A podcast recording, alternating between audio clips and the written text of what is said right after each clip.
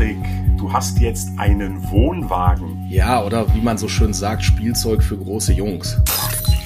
Employer Branding ist halt eine unternehmensstrategische Maßnahme. Das Wie, wodurch unterscheidet ihr euch von anderen, das seid immer nur ihr.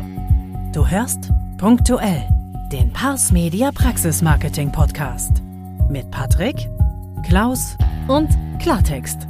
Zwei Typen, nicht immer eine Meinung, aber immer mit Wissen und Infos rund um dein Praxismarketing. Bleib gespannt und viel Spaß beim Hören. Moin vom Deich, da sind wir wieder mit punktuell unserem Praxis-Marketing-Podcast, in dem wir Klartext reden wollen. Das ist so und Klartext rede ich, der Klaus, mit Patrick. Moin Patrick. Moin Klaus. Patrick, du hast jetzt einen Wohnwagen. Ja, oder wie man so schön sagt, Spielzeug für große Jungs. Ja, so ist es. Ich habe mir mit meiner Familie fest vorgenommen, dass wir nächstes Jahr auch mal ein wenig Europa erkunden werden. Und ja, bis dahin steht das gute alte 30 Jahre alte massiv für einen Wohnwagen massiv gebaute Schätzchen vor meiner Tür und wird jetzt natürlich nach allen Regeln der Kunst gepimpt, umgebaut, wieder sehr verkehrstüchtig und dicht gemacht und natürlich auch innen schick schick für uns drei. Dann lassen wir uns mal überraschen, was du dann in Zukunft so alles online davon preisgibst. Heute, Patrick, haben wir ein wunderbares Thema, wie ich finde, eigentlich das Thema der Gegenwart, das Thema der Zukunft. Hätten sich viele sparen können, wenn sie das Thema schon in der Vergangenheit zu ihrem Thema gemacht hätten. Ja, ihr Lieben, es geht heute um Employer Branding. Also ich wiederhole es gerne nochmal, um Employer Branding, also euren Weg zur Arbeitgebermarke. Das ist das Thema, was eigentlich auf keiner To-Do-Liste der Zahnarztpraxen fehlen darf. Und darüber möchte ich mit Patrick heute einfach mal plaudern. Wir haben da tatsächlich kein großes Skript zu, aber wir haben relativ viel Erfahrung und ihr wisst ja, ich fasse mich da schon relativ lange mit, auch mit Employer Branding Strategien. Und ich fasse mal ganz schnell zusammen, worum es uns heute so ein bisschen geht. Also, na klar, wollen wir euch nochmal erklären, warum dieses Thema so ein wichtiges Thema ist, wie die Situation heute in den Praxen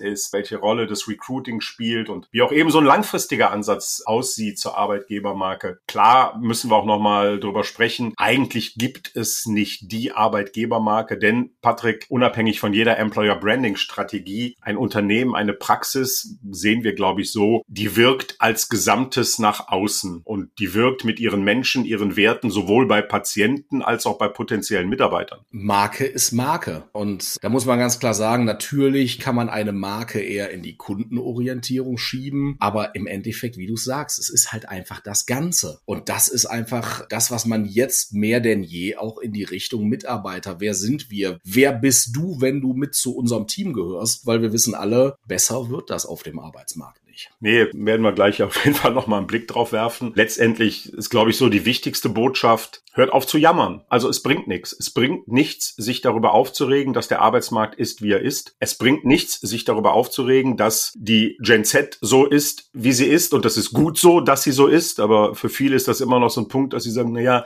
die sind ja so, deshalb kriege ich da keinen, der bei mir arbeitet. Nee, das halte ich auch für ziemlichen Blödsinn. Es muss einfach heute darum gehen, sich der Situation zu stellen. Und die wird ja in Zukunft auch nicht einfacher. Das ist ja gar keine Frage. Also als wir vor zwei, drei Jahren mit dem Thema angefangen haben, haben viele Sachen noch gut funktioniert, die heute immer schwieriger werden. Aber Patrick, da reden wir gleich drüber. Das ist jetzt wieder Recruiting, das ist ja wieder dieses, was wir ja auch heute haben, was wir jeden Tag haben. Da rufen unsere Partner an, unsere Zahnärztinnen und Zahnärzte, oh, ich brauche dringend Personal. Ich meine, da müssen wir halt erstmal Recruiting starten, weil eine Arbeitgebermarke aufzubauen dauert halt auch ein bisschen, muss man mit umgehen. Ja, also das ist es. Im Moment ist es eher so, aus dem akuten Bedarf heraus reagieren wir, müssen wir reagieren, müssen unsere Partner reagieren, weil wenn heute, ich sage jetzt mal bei mir in der Praxis ein Ausfall stattfindet, ob durch Jobwechsel, Krankheit, Schwangerschaft, gibt's ja auch tausend positive Dinge, dann muss für Ersatz gesorgt werden, damit die Praxis läuft. Und ja, wenn man natürlich jetzt nicht 20 Bewerber Schlange stehen hat, dann ist in dem Moment die kurzfristige Lösung einfach das Recruiting und zu sagen, wir versuchen schnellstmöglich jemanden für genau diese Stelle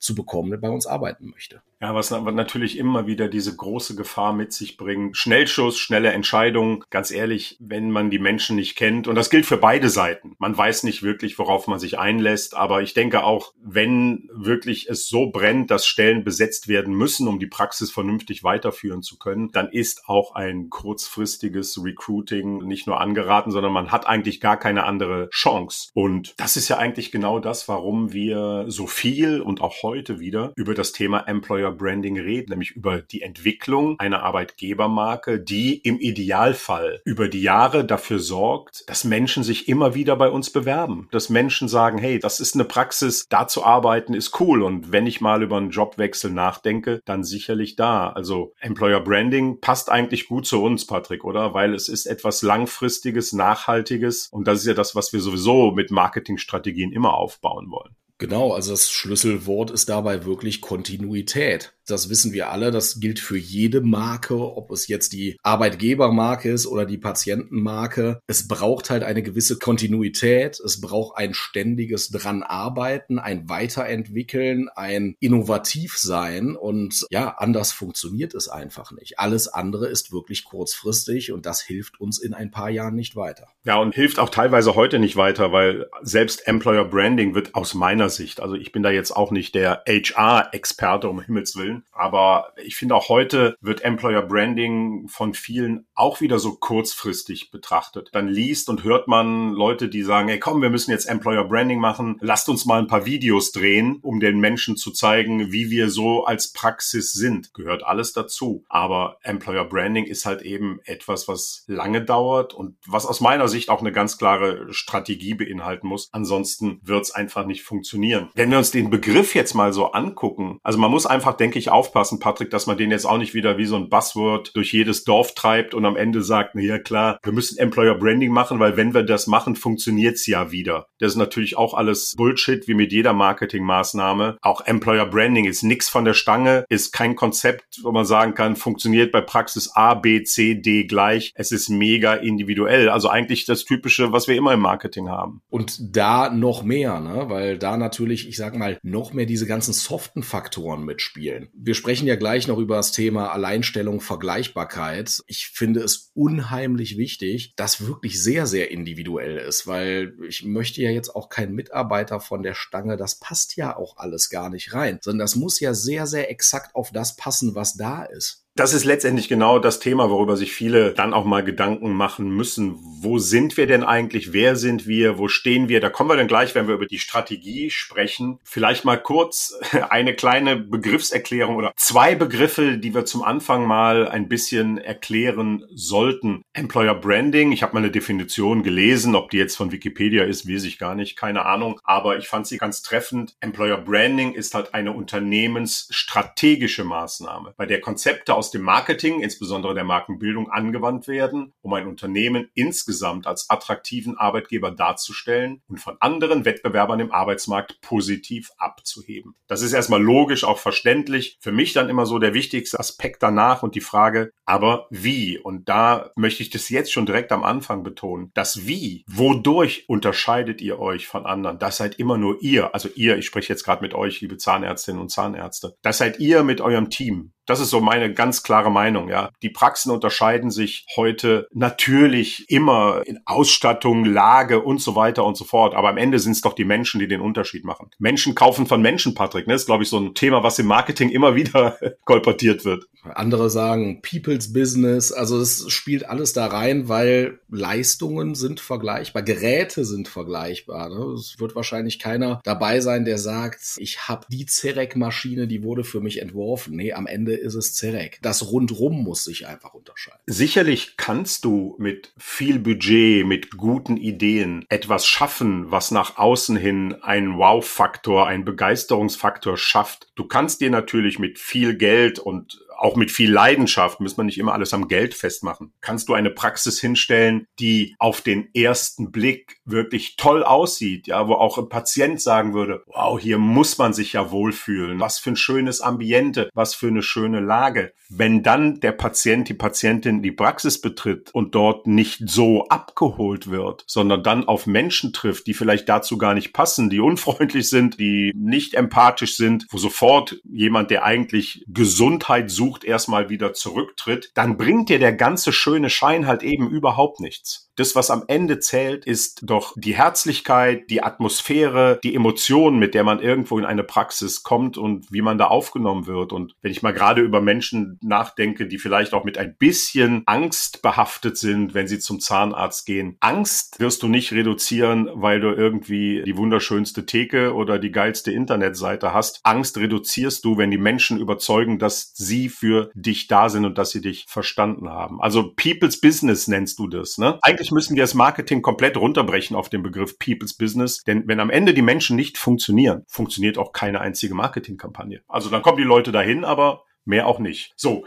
jetzt mal steigen wir nochmal ein mit ein bisschen Begrifflichkeit, denn Patrick kann ja mal kurz erklären, was ist denn eigentlich, wenn wir jetzt nicht über Personal reden, sondern über das klassische Marketing, da gibt's ja diesen wunderbaren Begriff des Alleinstellungsmerkmals, USP. Die einen sagen Unique Selling Preposition, die anderen sagen Unique Selling Position, ist am Ende aber auch völlig wurscht. Es geht um das Alleinstellungsmerkmal. Was ist denn so ein Alleinstellungsmerkmal für ein Unternehmen? So aus deiner Sicht, du kennst ja viele, machst ja schon ein paar Jahre Marketing. Wenn man Alleinstellungsmerkmale herausarbeitet, worüber spricht man da heute? Das kommt immer so ganz klar drauf an. Ne? Sind wir irgendwo in einem Shopping-Bereich, sieht das ja nochmal ganz anders aus als beim Dienstleister. Aber sind ja immer die Punkte, die Alleinstellungsmerkmale, wo man besonders gut drin ist oder wo man sich von anderen abhebt. Und man kann zum Beispiel ein absoluter Service-Sieger sein oder ein Service-Leader. Man sagt, Mensch, wir kümmern uns um alles, wir bieten unheimlich viel Service rundrum, Nachfrage etc. Ein anderes Alleinstellungsmerkmal kann auch sein, dass man ein Price-Leader ist. Also dass man sagt, hey, wir machen gleiche Arbeit wie andere, aber kriegen es noch mal ein bisschen günstiger hin. Man kann schneller sein, man kann Qualitätsführer sein, wo dann die anderen Punkte gar keine Rolle mehr spielen. Alles das sind Positionierungen, die ja dann darin ufern, dass man etwas findet oder etwas mitbringt und herausarbeitet, was einen von den anderen unterscheidet und was dann bei einer gewissen Zielgruppe vielleicht eher bei 20 als bei 10 Prozent der Nutzern einschlägt und die sagen, aus diesem Grund entscheide ich mich für Praxis A. Das heißt letztendlich ja für alle Beteiligten, wenn ihr euer Alleinstellungsmerkmal auch als Arbeitgeber gar nicht kennt, wie soll man dann am Markt jemandem erklären, erklären, warum man sich jetzt als potenzielle Mitarbeiterin, als potenzieller Mitarbeiter für die Praxis entscheiden soll. Alles das werden wir gleich mal zumindest in unserer Wahrnehmung klären. Ich möchte aber diesen Begriff der Employer Value Proposition, das wäre dann nämlich das Pendant zum USP, also EVP, das Alleinstellungsmerkmal als Arbeitgeber. Das ist genauso wichtig wie das Alleinstellungsmerkmal generell als Zahnarztpraxis herauszuarbeiten. Und da geht's am Ende wirklich wieder um die Menschen. Da geht's vor allem darum, welche Werte und Prinzipien eine Praxis definiert hat.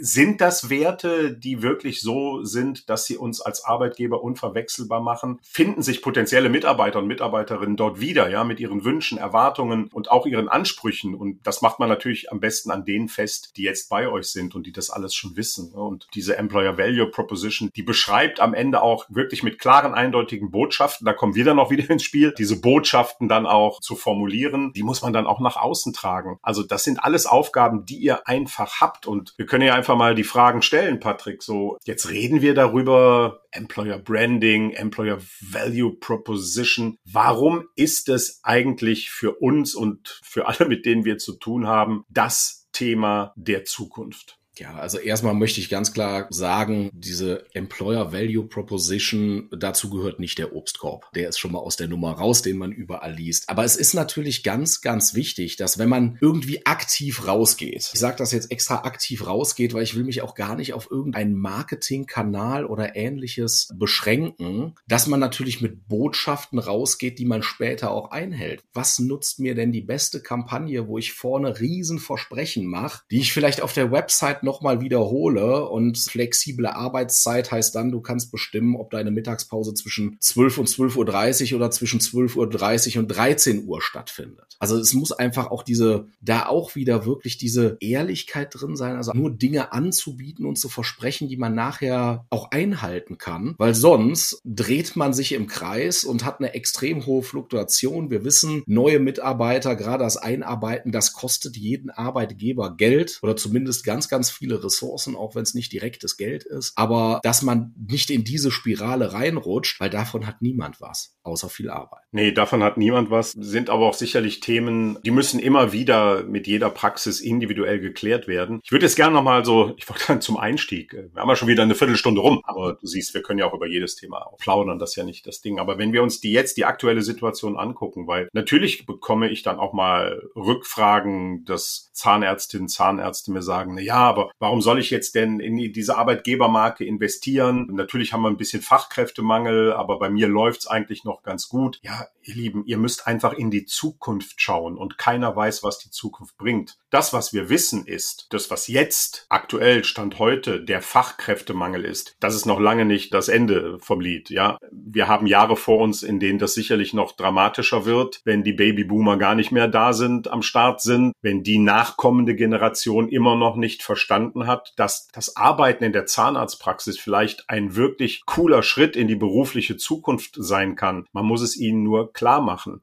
Jetzt nichts zu tun und darauf zu hoffen, dass sich alles irgendwie bessert. Gut, das wissen wir alle, das ist Blödsinn. Das wird nicht funktionieren. Aber wir nehmen ja die Situation in den Praxen jetzt schon wahr, dass selbst Zahnarztpraxen, die noch vor einem Jahr keine Probleme hatten, Initiativbewerbungen zu bekommen, dass Menschen von sich aus dahin gegangen sind, auch die sprechen jetzt mit uns und sagen, es wird schwieriger. Und es wird nicht schwieriger, eine Masse an Leute zu bekommen. Also ich glaube, Bewerbungen gibt es dann ja auch genug, je nachdem, über welche Kanäle man das macht. Aber ob das dann eben zu dem passt, was man sich für seine Praxiszukunft so ausgedacht hat, das lassen wir jetzt mal dahingestellt sein. Aber wichtig muss einfach doch klar sein, und das ist ja oft so, wenn wir über Marketing reden, deshalb unterscheidet sich ja Personalmarketing kaum von, nennen wir es, Patientenmarketing. Wir sind doch dann gut aufgestellt, wenn wir heute Dinge tun, die uns für die Zukunft aufstellen. Das kann auch heißen, wenn du genug Patienten hast, wenn du bei dir im Ort die Nummer eins bist, dann sorge dafür, dass das in fünf Jahren immer noch so ist. Und da müssen wir, glaube ich, jetzt ansetzen, auch beim Employer Branding, Patrick, den Partnern, den Praxen klar zu machen. Fang heute damit an, damit du für alles, was in den nächsten Jahren und danach kommt, einfach auch gewappnet bist, gerüstet bist. Also so unternehmerisch denken ist da wieder so ein, so ein Stichpunkt. Ne? Ich meine, wir haben ja schon den ein oder anderen akuten Fall. Das kommt natürlich sicher auch auf Standort, Ballungsgebiete und ähnliches an. Aber wir sind dadurch, dass wir mit vielen Partnern in Kontakt sind, natürlich schon vom Kopf her oft an der Stelle, wo jetzt andere Partner erst denken, da sehen sie sich erst in drei, vier, fünf Jahren oder hatten eigentlich noch nie ein Personalproblem. Aber wir wissen, dass es höchstwahrscheinlich kommen wird. Und deswegen ist es halt auch wichtig vorzusorgen. weil wir können nicht sagen, okay, ich brauche nächsten Monat Mitarbeiter. Jetzt baue ich mal innerhalb von drei Wochen ein ortsübergreifendes Image als bester Arbeitgeber im Dentalbereich in meiner Stadt auf. Das funktioniert einfach nicht. Wenn wir aber vorsorgen, dass jetzt, so wie wir es die letzten Jahre für die Patienten getan haben, dass wir uns etablieren und jetzt vorsorgen und uns als Arbeitgeber, als bester Arbeitgeber, als toller Auszubildender in der Region positionieren, dann braucht das seine Zeit. Aber wir stehen irgendwann, und da sind wir wieder in dieser Vergleichbarkeit, wenn es noch akuter wird oder vielleicht auch in meiner Region, der jeweiligen Region dann ankommt, stehen wir ein Meter vor unserem Wettbewerb. Und da muss man auch ganz klar von Wettbewerb sprechen, weil wenn wir jetzt zum Beispiel den klassischen ZFA job nehmen, da werden einige Praxen diese vielleicht eine Person suchen, die in meiner Stadt jetzt auf den Markt gespült wird, aus welchen Umständen auch immer. Und wenn wir dort stehen und in aller Munde ist, dass wir der beste Arbeitgeber im Dentalbereich sind, dann haben wir einen verdammten riesen Vorteil gegenüber denen, die in dem Moment realisieren, oh, jetzt müssen wir aber mal akut was machen.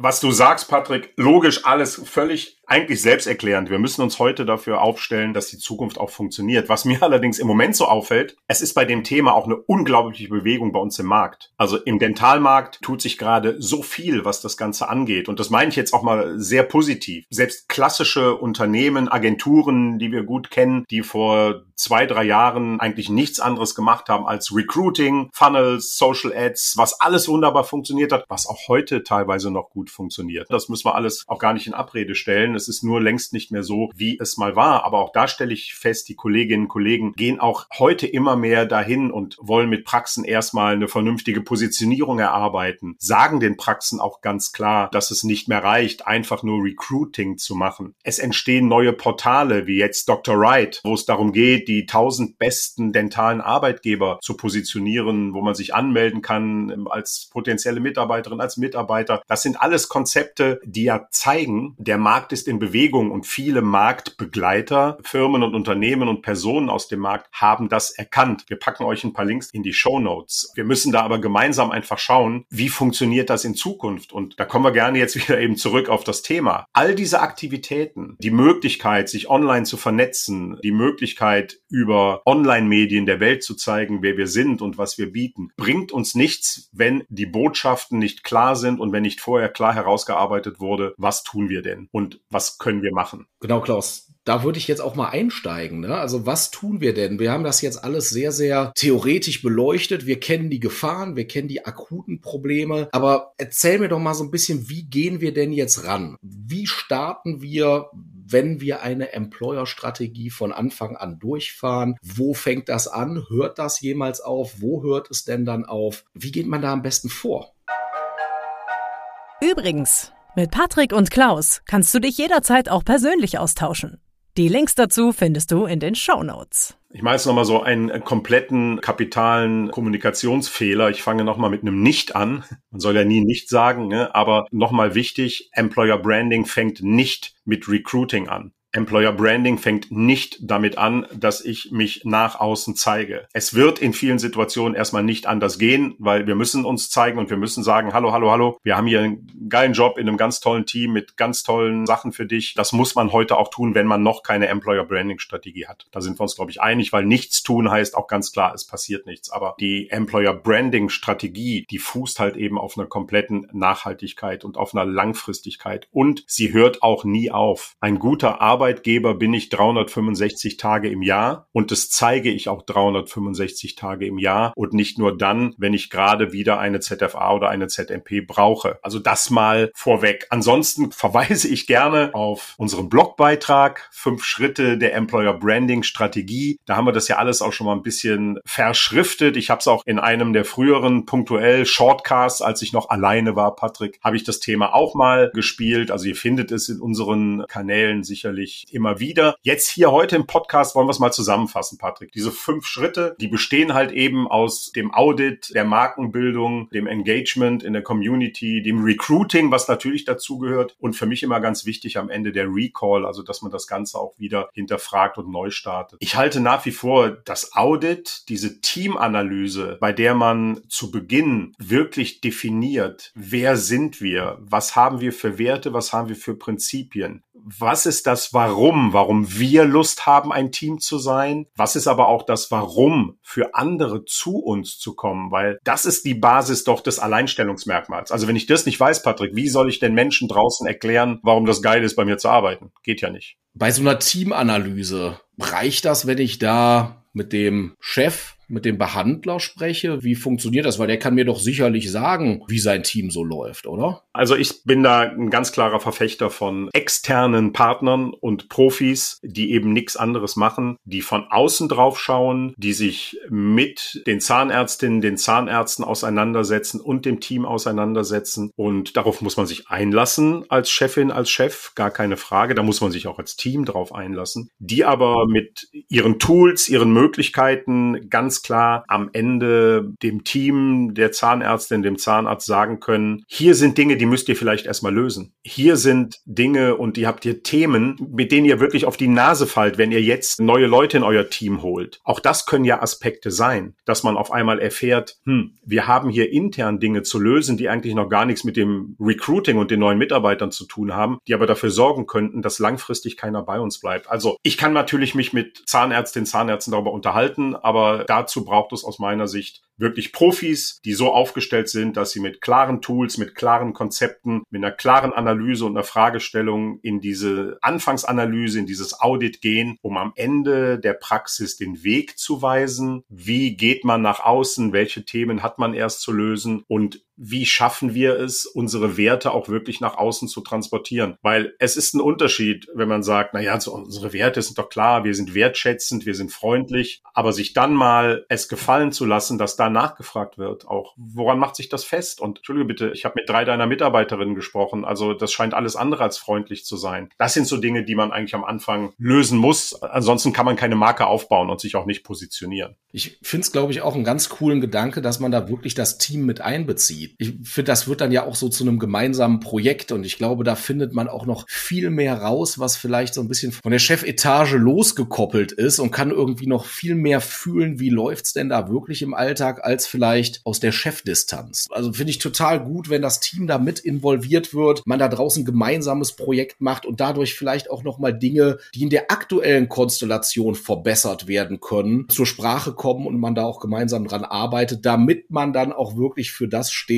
was man dem neuen Mitarbeiter an Erlebnis bieten möchte. Das bestehende Team in der Zahnarztpraxis ist eigentlich der Motor und der Katalysator für dein Employer Branding, weil wer soll dir denn sonst besser sagen können, was funktioniert bei uns gut, was stellen wir uns auch als Team für die Zukunft vor, wer passt denn zu uns, wer passt vielleicht nicht und es gibt noch einen schönen Tipp von der lieben Monika Kruse, die das immer wieder mit den Praxen bespricht, die auch solche Audits für unsere Praxen macht, die auch sagt, Mensch, du suchst jetzt neue Mitarbeiter, neue Mitarbeiterinnen, aber hast du vielleicht im Team überhaupt schon mal besprochen, ob das intern zu lösen ist? Vielleicht haben die ja auch Ideen. Also das ist wirklich ein Thema, das teilweise wohl nicht immer gemacht wird. Oh, eine ZFA fällt aus, ich suche eine neue und dann kommt vielleicht aus dem Team, nee Chef, nee Chefin, das kriegen wir anders hin. Warte mal, keine Panik, das können wir lösen.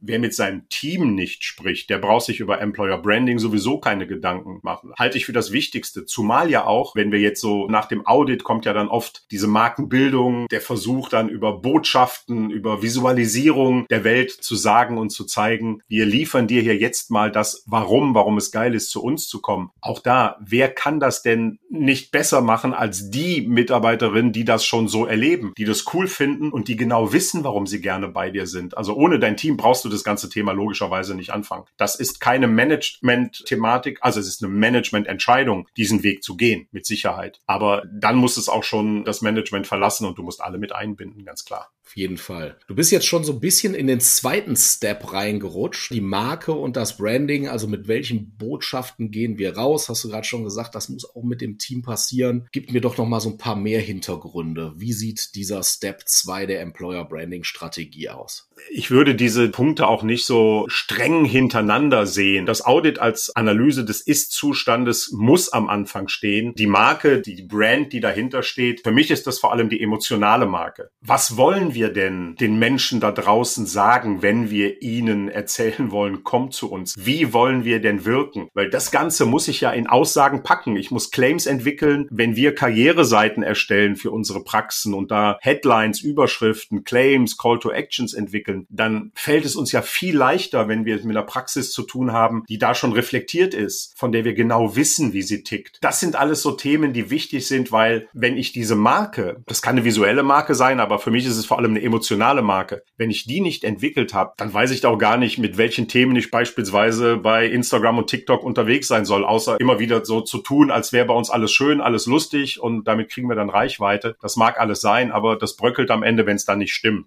Am Ende brauchst du natürlich auch dieses Branding, um deinen Content zu produzieren. Ja, wir brauchen Inhalte, gar keine Frage. Wir müssen Inhalte produzieren, um in den Kanälen, in denen wir die Zielgruppen, die wir nun letztendlich haben wollen, also wenn es die Azubis sind, sicherlich eher TikTok und Instagram, aber da reden wir ein andermal drüber, welche Kanäle denn für wen relevant sind. Aber wir müssen natürlich wissen, wer ist wo unterwegs, damit wir wissen, welche Botschaften streuen wir denn wo. Da ist die Marke das, was wir als Markenkern entwickeln wollen, diese Kernaussagen, die Story, mit der wir in den sozialen Netzwerken unterwegs sind. Das ist für mich eigentlich so der entscheidende Punkt, weil daran kann ich eine Marke festmachen. Ob die jetzt ein grünes Logo hat, was lacht oder ein gelbes, äh, wo drei Buchstaben drauf sind, das hat in dem Fall nichts mit Branding der Arbeitgebermarke zu tun. Die Marke sind die Menschen und die müssen wir mit den richtigen Botschaften nach außen transportieren. Die Botschaften sind dann ja auch eine gewisse Positionierung, ne? weil wir wissen ja auch, jeder Mensch ist anders, jeder Mensch hat auch andere Vorstellungen von seinem Job. Eine der Marken total strukturierten Job, der braucht auch knackige Abläufe und ähnliches, aber da wird es auch immer die passende Praxis für geben, aber es gibt auch einfach den anderen, der vielleicht woanders besser aufgehoben ist. Und deswegen ist es halt auch so wichtig, dass diese Botschaften genau zu dem stimmen, was man auch in der Praxis lebt, weil sonst entsteht da niemals eine Harmonie, auch wenn ich jemanden irgendwie köder. Es wird am Ende nicht klappen. Und das kriegen wir ja super mit dem hin, was wir kommunizieren, dass sich auch im Endeffekt die Leute melden, die direkt sagen, boah Mensch, wäre ich da im Team gewesen, wäre ich genauso mitgegangen und hätte das genauso gespielt.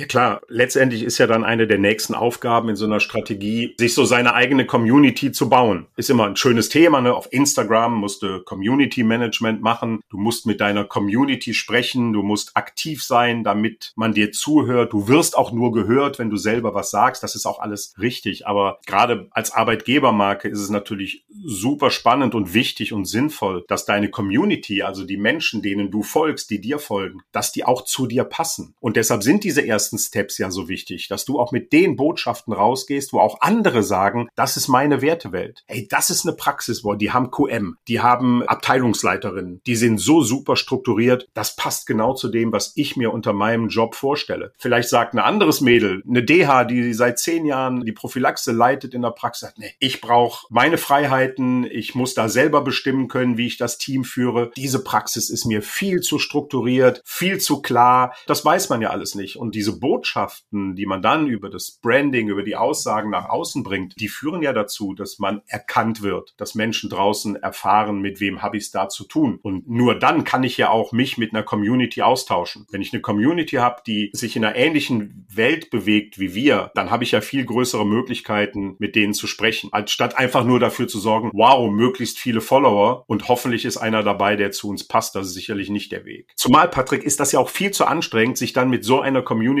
auszutauschen. Engagement für mich und meine Themen habe ich doch viel eher auf einer Basis der Gleichgesinnten. Und das ist ja das Spannende. Ne? Wenn ich einfach nur ganz, ganz, ganz, ganz viele Follower aufbaue, von denen sich die Hälfte nicht für mich interessiert, ich will aber trotzdem mit denen kommunizieren, das ist ja Quatsch. Dann lieber eine kleine Community, die aber gut zu mir passt und aus dieser kleinen Community mal vier, fünf, sechs über einen langen Zeitraum zu überzeugen, dass sie vielleicht sogar als Arbeitnehmer gut zu uns passen können, ist natürlich einfacher, als wenn die Community aus 20.000 Leuten besteht. Klar, und ich meine, das sieht man ja überall im Leben, ne? wenn man mal so schaut, mit welchen Freunden und Bekannten man lange befreundet ist und sich lange umgibt. Warum funktioniert das so? Weil man gleiche Wertevorstellungen hat, vielleicht gemeinsame Hobbys, gleiche Lebenssituationen. Als äh, junger Kindsvater kann ich sagen, ich habe jetzt ganz viele neue Freunde gefunden, die exakt in der gleichen Lebenssituation stecken und das matcht. Gleiches ist es mit Mitarbeitern auch. Jetzt haben wir hier so ein Vielleicht wolltest du jetzt gerade darauf hinaus, weil du kennst ja meinen Blogartikel auch. Ohne das funktioniert ja dann auch das Recruiting nicht mehr. Nein. Recruiting wäre ja jetzt in dieser Auflistung der strategischen Punkte auch erst jetzt an der Reihe, auch wenn es vielleicht schon vor dem Audit gestartet ist. Diese Situation, okay, haben wir drüber gesprochen, die kann natürlich passieren. Aber das Recruiting ist ja dann vor allem erfolgreich, wenn ich die Punkte eins bis drei vernünftig erfüllt habe. Wenn ich weiß, wer wir sind, wenn ich weiß, wie wir nach außen gehen, wenn ich weiß, mit wem ich es zu tun haben will, dann ist es ja auch für mich viel leichter in Recruiting-Prozessen, also in Stellenangeboten, im Umgang mit Menschen, die sich vielleicht bei uns bewerben, die sich vielleicht mehr mit uns beschäftigen als potenzieller Arbeitgeber, wenn ich all diese Themen vorher geklärt habe. Weil wenn ich meine Zielgruppe kenne und wenn ich mich gut kenne, dann kann ich ja die Botschaften auch sehr schön synchronisieren. Und das ist nicht möglich, wenn ich einfach nur drei Bilder poste. In der Hoffnung, sieht jemand, findet jemand gut, wohnt gerade um die Ecke und sucht gerade einen Job und kann meine Telefonnummer wählen und tut das auch. Oder auch nicht. Oder auch nicht. Und spätestens dann werden ja auch Unternehmen und Praxen merken, ob dieser ganze Prozess funktioniert. Weil zum Recruiting gehört ja immer auch der Bewerberprozess, das Onboarding. Was mache ich denn jetzt mit Menschen, die wirklich zu mir kommen? Was mache ich denn mit jungen Leuten, die auf einmal vor mir stehen und sagen, hey, es kann sein, dass ich für dich arbeiten möchte. Ja. Habe ich dann einen gut strukturierten Prozess? Weiß ich, wie ich dem am Anfang begegne? Oder stehe ich dann und sage, ja, ähm, dann machen wir morgen Probearbeiten und dann gucken wir mal, wann die Petra einen Termin frei hat, dass sie dich mal durch die Praxis führen kann und dann kannst du irgendwann ja gerne anfangen. Oder gebe ich einem Bewerber einen klaren Plan mit? Schau, hier ist unser Onboarding-Prozess. Am ersten Tag machst du das, in der ersten Woche das, in der vierten Woche das. Unterhalte ich mich mit einem potenziellen Bewerber, einer Bewerberin direkt schon mal über die Wünsche, was stellst du dir in Zukunft eigentlich vor und gebe ihr vielleicht sogar einen klaren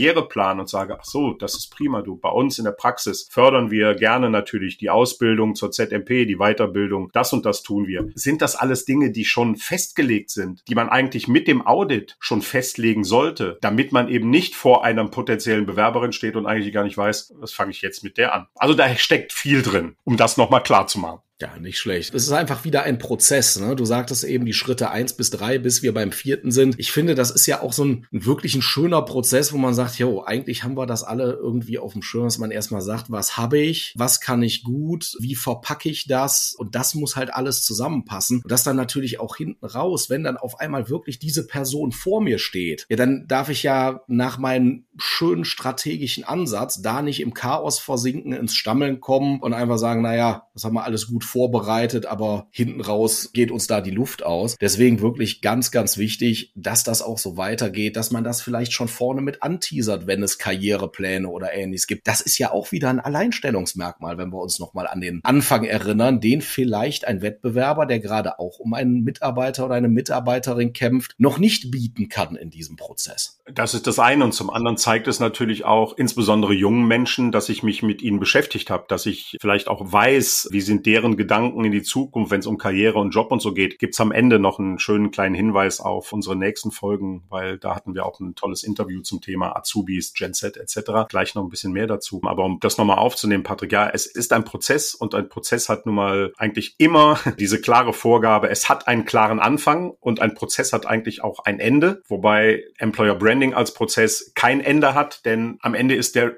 Recall. Also ich nenne es auch so. Ich nenne es so wie in euren Praxen. Ich nenne das wirklich den Recall im Employer Branding, dass ich mir irgendwann wieder die Zeit nehme und alles das, was ich vorher gemacht habe, nochmal überprüfe. Ja, stimmen unsere Werte noch? Auch im letzten halben Jahr sind vier Mitarbeiterinnen zu uns gekommen. Was hat das mit uns gemacht? Ist unser Team immer noch so aufgestellt wie am Anfang oder hat sich da eine Dynamik ergeben? Haben sich da Dinge verändert? Und wenn ich das nicht regelmäßig überprüfe, dann laufe ich ja wieder Gefahr, all diese schönen Themen, die man sich am Anfang des Prozesses mit dem Audit, mit der Teamaufstellung, all diesen Dingen erarbeitet hat, dass die auf einmal wieder völlig vergessen werden. Und deshalb auch eben klar, es ist ein 360-Grad-Thema oder ein 365-Tage-Thema. Die Arbeitgebermarke wirkt immer so, wie deine Patientenmarke auch immer wirkt. Beides eigentlich nicht zu trennen, denn das Schöne ist ja eine sympathische und gut aufgestellte Arbeitgebermarke, die ist nach außen hin einfach sympathisch, empathisch und wirkt natürlich genauso auch auf Patientinnen und Patienten. Also jetzt nicht falsch verstehen, dass man sagt, ah, wir müssen jetzt da diese Marke aufbauen und da diese Marke. Das ist ziemlicher Blödsinn, aber man muss sich einfach mit der eigenen Praxis so weit beschäftigen, dass man weiß, wer wir sind, dass man weiß, was wir nach außen kommunizieren wollen. Es macht wenig Sinn, sich ein Videoteam ins Haus zu holen, ohne sich vorher Gedanken zu machen, welche konkreten Botschaften wollen wir denn der Welt da draußen eigentlich mitgeben. Das war noch nie eine gute Idee. Ich finde auch, ich setze da nochmal bei dem Recall an, man muss ja immer am Ball bleiben. Ne? Man muss sich ja auch selber weiterentwickeln und ich finde, da gehört diese Reflexion auch dazu und das auch nicht nur für einen selbst, also was ist passiert, sondern man kann ja auch weiter lernen. Ne? Man hat da vielleicht vor einem halben Jahr vier Mitarbeiterinnen, Mitarbeiter eingestellt. Man kann die ja auch mal fragen, was ist für dich gut gelaufen? Wie fühlte sich das alles an? War das gut? Hast du für mich vielleicht noch eine Idee, damit wir noch mehr so tolle Menschen wie dich ins Team holen können? Aber wie gesagt, das kann man bis zum Ende zerlegen und ich glaube, da gibt es immer Ansatzpunkte, um noch besser zu werden. Aber jetzt kommen wir nochmal zu so einem Thema, wo ich als Online-Marketer auch immer ein Auge mit drauf habe, aber was natürlich nicht zum Kerngeschäft gehört. Und deswegen, Klaus, muss ich dich einfach mal fragen, was ist denn jetzt so mit den Klassikern? Jobportale und wir schalten auch mal eine Anzeige in der Zeitung oder in der Zeitschrift. Wie stehst denn du zu dem Thema? Wer uns kennt, Patrick, und nicht nur uns, sondern auch viele andere unserer lieben äh, Marketingkollegen, der weiß, dass wir ja eigentlich immer dieses Multi-Channeling äh, letztendlich empfehlen. Also auf möglichst vielen Kanälen unterwegs zu sein, möglichst viele Touchpoints, Berührungspunkte zu nutzen, an denen potenzielle Bewerberinnen, Patienten einen sehen können und mit einem in Kontakt kommen. Und am Ende muss man sich ja mal immer überlegen, wer ist denn die Zielgruppe, wer sind denn die Menschen, die ich erreichen möchte und wie erreiche ich die? Und gerade wenn wir jetzt über jüngere Leute reden, die sehr wahrscheinlich statistisch nur noch auf TikTok und Instagram unterwegs sind, so werden die ja auch wieder beeinflusst von Älteren, von Eltern, von Großeltern, von Verwandten, Freunden, die vielleicht wiederum eine wunderbar schöne Anzeige im Lokalblättchen oder im Kirchenblatt gesehen haben, wo wir auch schon Anzeigen geschaltet haben als Online-Marketer. Natürlich, warum denn auch nicht? Es gibt ja nicht nur die Zielgruppe, die man direkt erreichen will. Es gibt ja auch eine Zielgruppe, die wiederum diese Menschen beeinflusst, die wir eigentlich erreichen wollen. An die müssen wir auch immer denken. Ne? Und gut, ja, äh, die ganzen Portale, die es gibt, die man nutzt und die Portale der Zahnärztekammer. Also ich kann immer nur sagen, wenn das Budget das mitmacht, nutzt alles, was geht. Man weiß ja nicht, auf welchem Kanal haben wir vielleicht genau den verpasst, der zu uns hätte passen können und dass man natürlich am Ende dann den Trichter oben weiter aufmacht und deshalb auch mehr vielleicht aussieben muss und vielleicht ein bisschen mehr sich damit beschäftigen muss, dass Menschen zu einem kommen, die vielleicht nicht passen. Das ist letztendlich klar. Das muss man im Einzelfall dann aber auch mit jeder Praxis besprechen. Aber ich bin nach wie vor ein großer Freund davon und das hat nichts mit meinem Geburtsjahr 63 zu tun, dass wir die klassischen Medien einfach nicht außer Acht lassen. Denn es wird gelesen. Wir müssen nur wissen, wer und was wird da gelesen und wie kommen diese Botschaften vielleicht wieder zu unserer potenziellen Zielgruppe. Also von daher immer drüber nachdenken. Wir haben ja eine Folge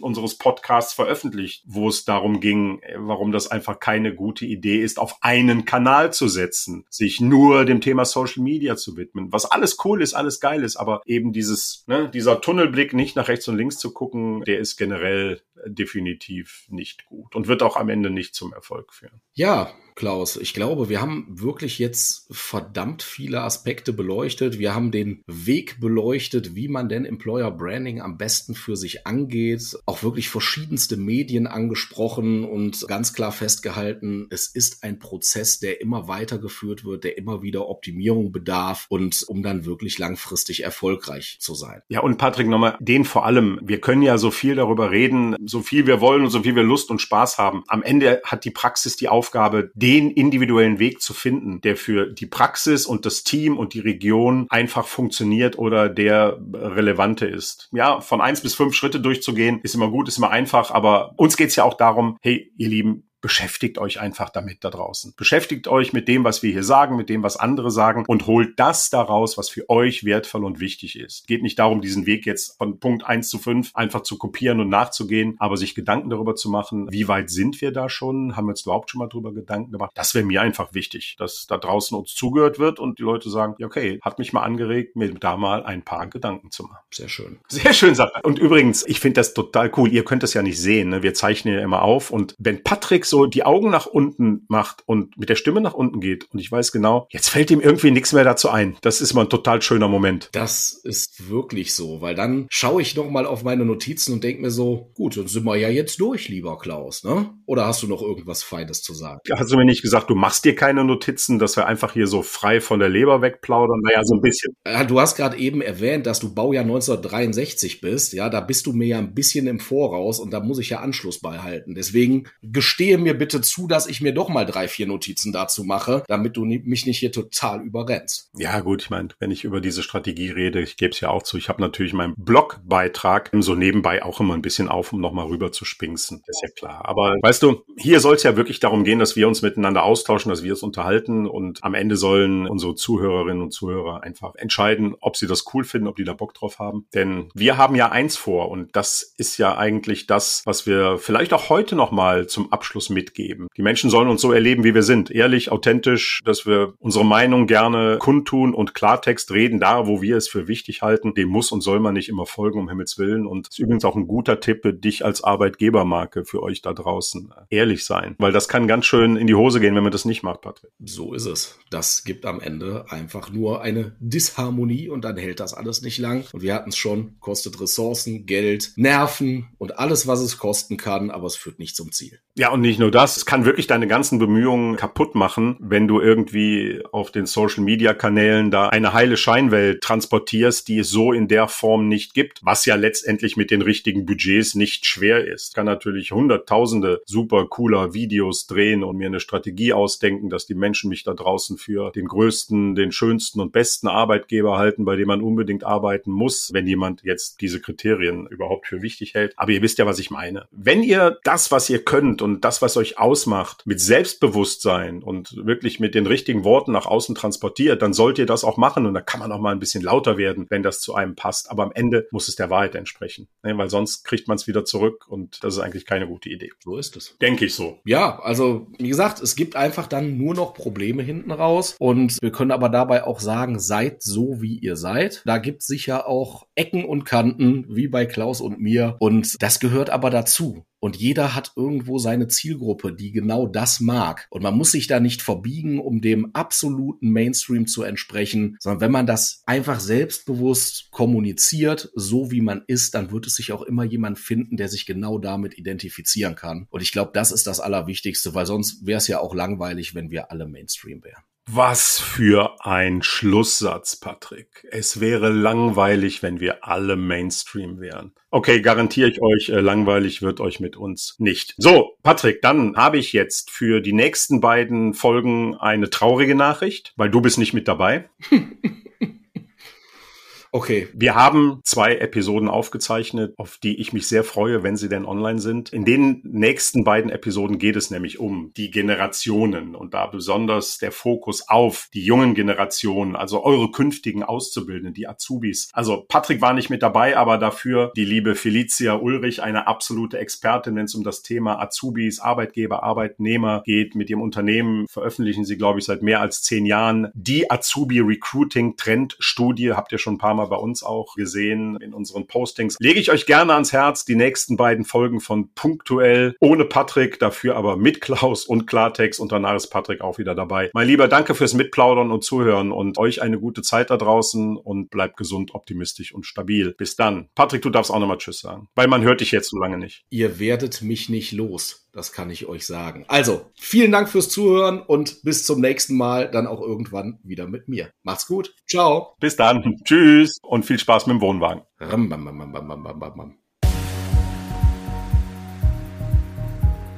Das war punktuell. Hat es dir gefallen? Dann gib den beiden doch einen Like auf deiner Lieblingspodcast-Plattform. Du hast Kritik oder Anregungen? Dann melde dich gerne und höre auch beim nächsten Mal rein. Bei punktuell Dein Praxismarketing mit Patrick und Klaus.